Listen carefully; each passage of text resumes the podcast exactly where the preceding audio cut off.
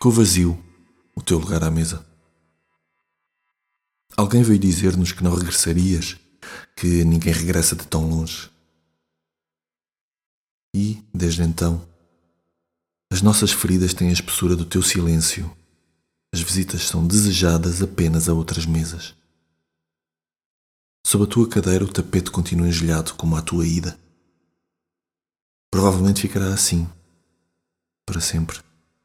No outro Natal, quando a casa se encheu por causa das crianças e um de nós ocupou a cabeceira, não cheguei a saber se era para tornar a festa menos dolorosa, se para voltar a sentir o quente do teu colo.